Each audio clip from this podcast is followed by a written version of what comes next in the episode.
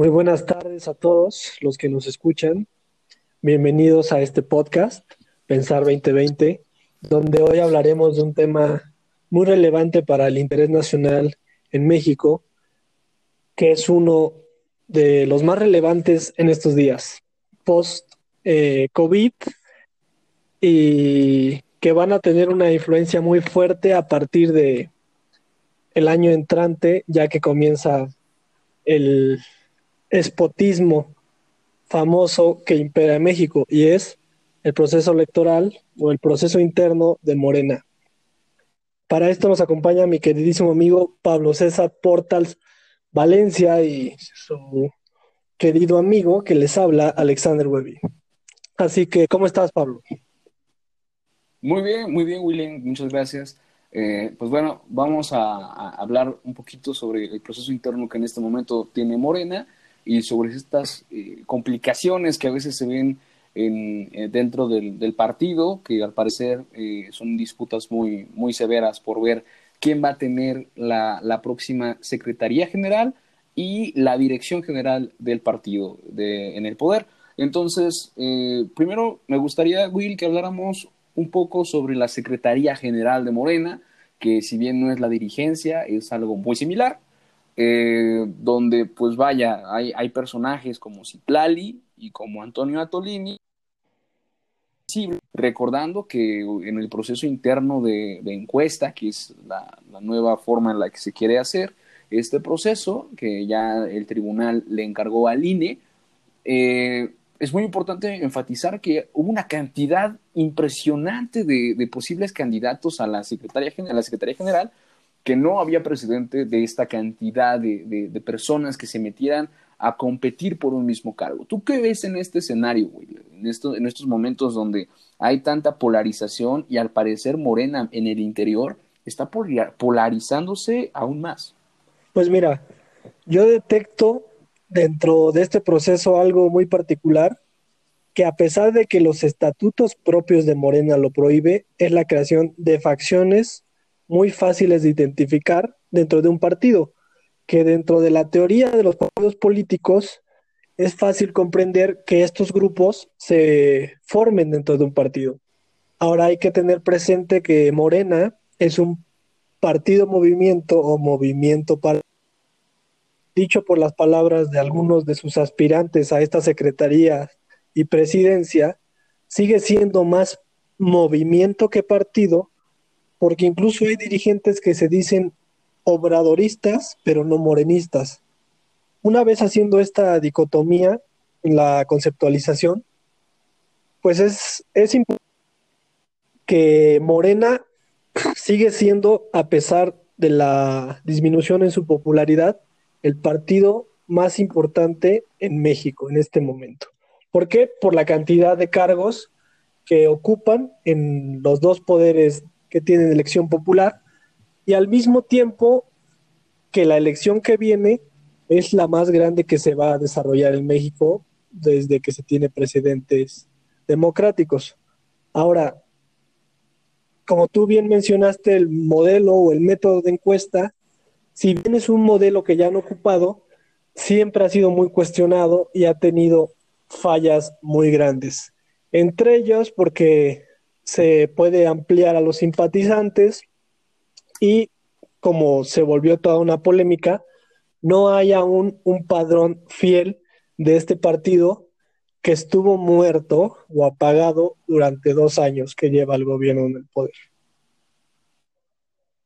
A mí lo que se me hace muy interesante es esta, esta denominación que se le hace al obradorismo. En, sí tengo muchas lagunas de lo que significa el obradorismo, porque en muchas ocasiones se habla del salinismo, del cedillismo, del calderonismo, del foxismo, del peñanietismo, como una manera en la que se gobierna, pero en sí no tengo muy en claro a qué se refieren estos eh, postulantes a esta consulta al decir que están a favor del obradorismo, porque eh, precisamente como bien lo dices, es un movimiento que sigue girando alrededor de un mismo personaje, en lugar de diversificar eh, un poquito más al partido, y le pueda dar un poco más de sustento en, en otros tiempos, porque si López Obrador no está en el partido, no existe el partido como tal. Es una duda muy importante que tengo, porque la mayoría no están apelando por argumentos sensatos que vayan a construir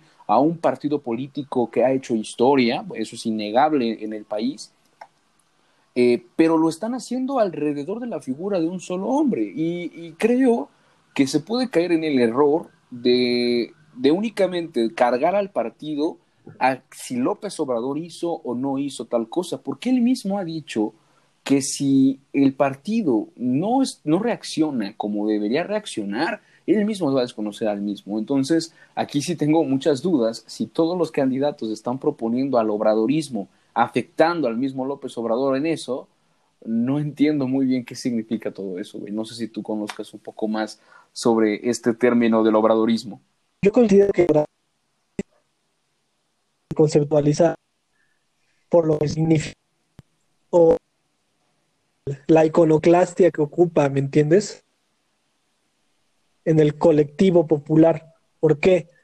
Porque hay que recordar que grandes personas de la transformación provienen y han provenido de un perredista y un pasado también perredista que al mismo tiempo derivaba del PRI, el cual pues en un régimen presidencialista, el presidente de la República se convertía en el primer priista de todos, lo cual daba pie a que no hubiera luchas entre el dirigente del partido y el presidente de la República, porque recordemos que era un partido hegemónico. Ahora, hablaste de lo que significaba el obradorismo, la forma de gobernar o en la forma de pensar. Ahora, ha habido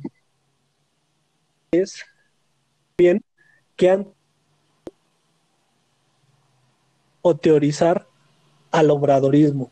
Si bien no se ha logrado, porque sinceramente es un movimiento reciente, podemos ver que transformar al país, transformar sus instituciones, obviamente tiene un discurso y una dialéctica porque sean todos ellos pero el no mentir, el no traicionar, el combate a la corrupción, hay un sentido nacionalista muy fuerte, la recuperación de los héroes. El obradorismo recupera al pueblo, obviamente, lo tradicionalmente o históricamente oprimido, que constituye las bases, si no de su partido, sí de un movimiento y de sus simpatizantes porque cada día más cae más en las encuestas, pero sigue siendo una mayoría. Entonces, dicho esto, Morena ha tenido fallos muy grandes, tanto en el poder legislativo sobre todo, como sus dirigentes o los aspirantes a la dirigencia que provienen del poder legislativo y sus antiguos presidentes de partido. ¿Por qué? Porque han tenido escándalos de corrupción de cabildeo excesivo para salvar partidos o darle premios a partidos con los que tradicionalmente se ha peleado el mismo obradorismo y no Morena como tal. Entonces, creo que podemos entender que se van a lograr constituir con facciones internas de Morena que realmente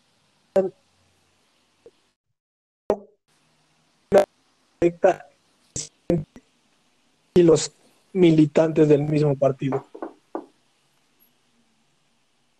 Claro, es eh, a mí se me hace muy curioso la forma en la que muchos de los candidatos que están en este proceso de la Secretaría General hablan de un decálogo, precisamente, específicamente tú, Netolini, un decálogo del obradorismo. A mí me, me genera cierta duda y de alguna forma darle un poco de, de, peso al libro de Bernardo Barranco, del AMLO y la religión, de Andrés Manuel y la religión, porque más allá de, de, demostrar actitudes y aptitudes para dirigir a cientos de simpatizantes o, decenas de miles de, participantes y de simpatizantes en el partido, siento que se está buscando endulzar el oído de, López Obrador en lugar y a, ver quién, quién, quién, quién tiene más su gracia y su venia, que realmente estructurar un partido político que tenga trascendencia y ver a este caudillo, el, caudillismo eh, en, su máxima expresión, me genera muchas dudas, muchas preocupaciones, porque eh, Morena es para muchos la esperanza de México, y eso es muy cierto. Es un partido que capitalizó el desencanto que se tiene hacia los partidos tradicionales como el PAN, el PRI, el PRD, debido a la falta de resultados. El problema está que muchos de estos miembros de los partidos, hasta el mismo fundador del partido, vienen de sus partidos. Entonces, es un partido nuevo con los vicios viejos, con las actitudes viejas, un poco más eh, a estos tiempos, pero siguen siendo actitudes un tanto complicadas. Y aquí me gustaría también saltar un poco a lo que es la dirigencia nacional de Morena con la candidatura de Porfirio Muñoz Ledo, que si bien la figura de Porfirio es una es de una trayectoria prácticamente intachable, ha estado en los mejores escenarios de la vida pública y de la vida política del país y a mi parecer se ha desempeñado de la mejor forma que se puede en, esos cargos, pero creo que el discurso que está teniendo en estos momentos es un discurso muy a la escuela de Porfirio, o sea, a la escuela del PRI, en, este, en este embate que se tiene al interior del mismo partido, con Mario Delgado, con, con Marcelo Ebrard, eh, de alguna forma ninguneando a candidatos como Gibran, que están siendo de alguna forma visibles para algunos sectores de, los posibles eh, encuestados, eh, se me hace unas actitudes que no están dejando nada positivo a un partido político que ha hecho historia y que puede continuar haciendo historia, pero que desafortunadamente está generando tanto encono que ya no sé qué va a ocurrir después de este proceso interno, cuando el partido está a leguas, polarizándose y separándose en un momento donde se necesitaba la unificación y la concordia para llevar no solamente al partido adelante, sino al país y a los candidatos que este, este partido proponga en las próximas elecciones. Creo que eh, el escenario del 2021, como quien quede de, dirigente y de secretario, va a ser un panorama muy complejo, debido a que espero que no ocurra, tengan que estar buscando a quién le van a dar la lealtad. Y en ese a ver quién le van a dar la lealtad, que se deje de lado el principal objetivo, que es poner a los mejores candidatos en el, en el centro de la discusión. Bueno, Pablo, hablaste de Porfirio y Porfirio, como, como todos lo sabemos, es un viejo lobo de mar que ha dirigido dos de los partidos importantes de este país, uno de ellos el más importante históricamente, el PRI y el PRD. O sea, en un momento que los dos eran el centro de este país, tanto el PRI como el PRD. Y la la experiencia lo acompaña, el conocimiento lo acompaña. Su gran debilidad es su edad, que ya le pesa tanto en sus ideas en su funcionamiento físico, pero se ha metido con actores claves, me parece a mí, del obradorismo, muy leales al presidente y que él mismo, el mismo presidente ha, ha buscado premiarlos a lo largo de su administración. Y han surgido nuevos liderazgos dentro de Morena que no se tenían previstos porque surgieron de otros, de otros nichos no tradicionales a lo que se esperaba dentro de un partido político. No vienen de las juventudes de, voy a llamar así, como actores principales del gobierno, como la secretaria del Trabajo, entre otros. Entonces, sin lugar a dudas. pero, pero e-, ella se viene de, sectores internos de, las juventudes del partido. Correcto, ella sí, pero por ejemplo, Gibran Ramírez no. O sea, Gibran no fue un militante real del de, de, Morena, ¿me entiendes? El, el, problema aquí radica en que mucho del discurso de Gibran es ese, que él sí ha sido militante del obradorismo desde que, es un que hubo el supuesto fraude. Y aquí es, un aquí discurso... es lo que... Exacto, exactamente. Y eso es algo lo, lo que a mí me está causando mucho ruido, que si estos discursos,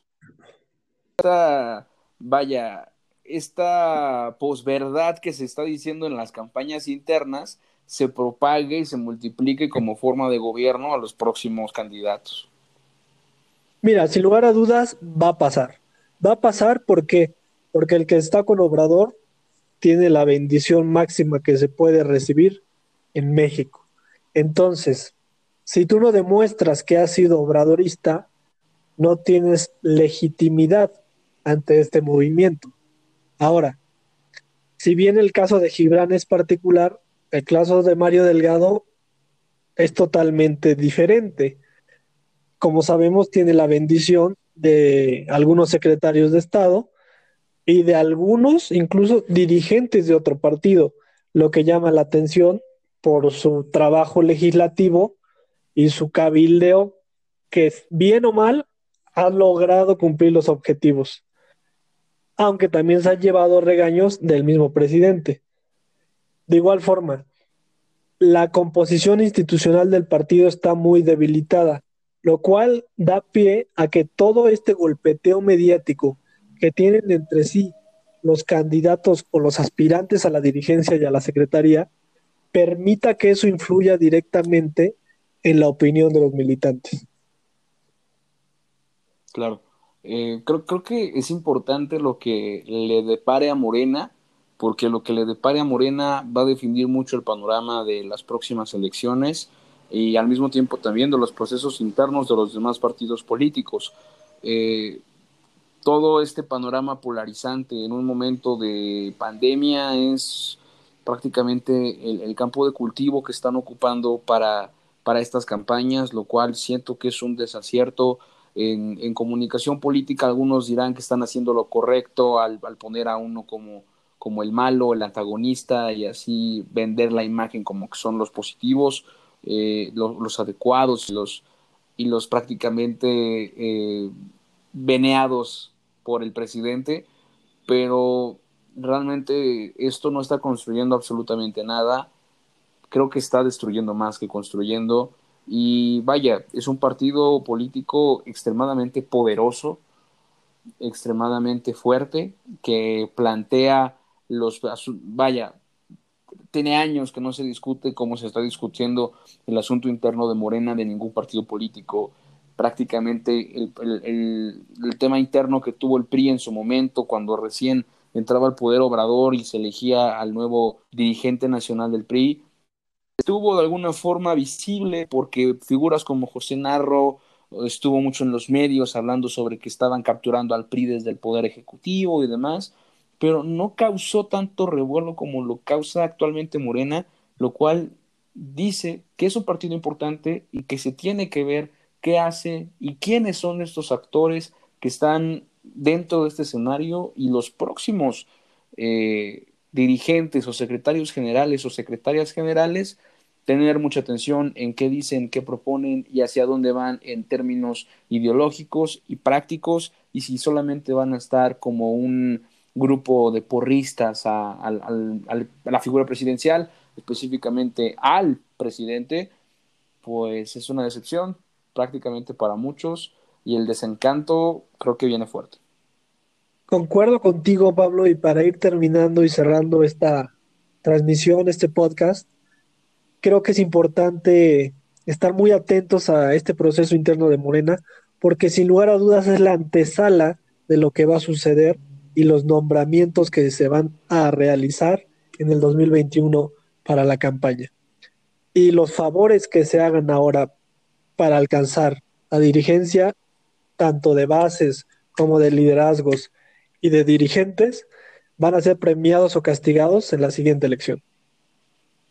Concuerdo contigo, Will. Pues. Un placer y fuerte abrazo a todos los que nos escuchan. Igualmente un placer, mi hermano. Cuídate mucho y muy buenas tardes, noches o días a cualquiera que nos escuche. Gracias. A, nos vemos. balazos.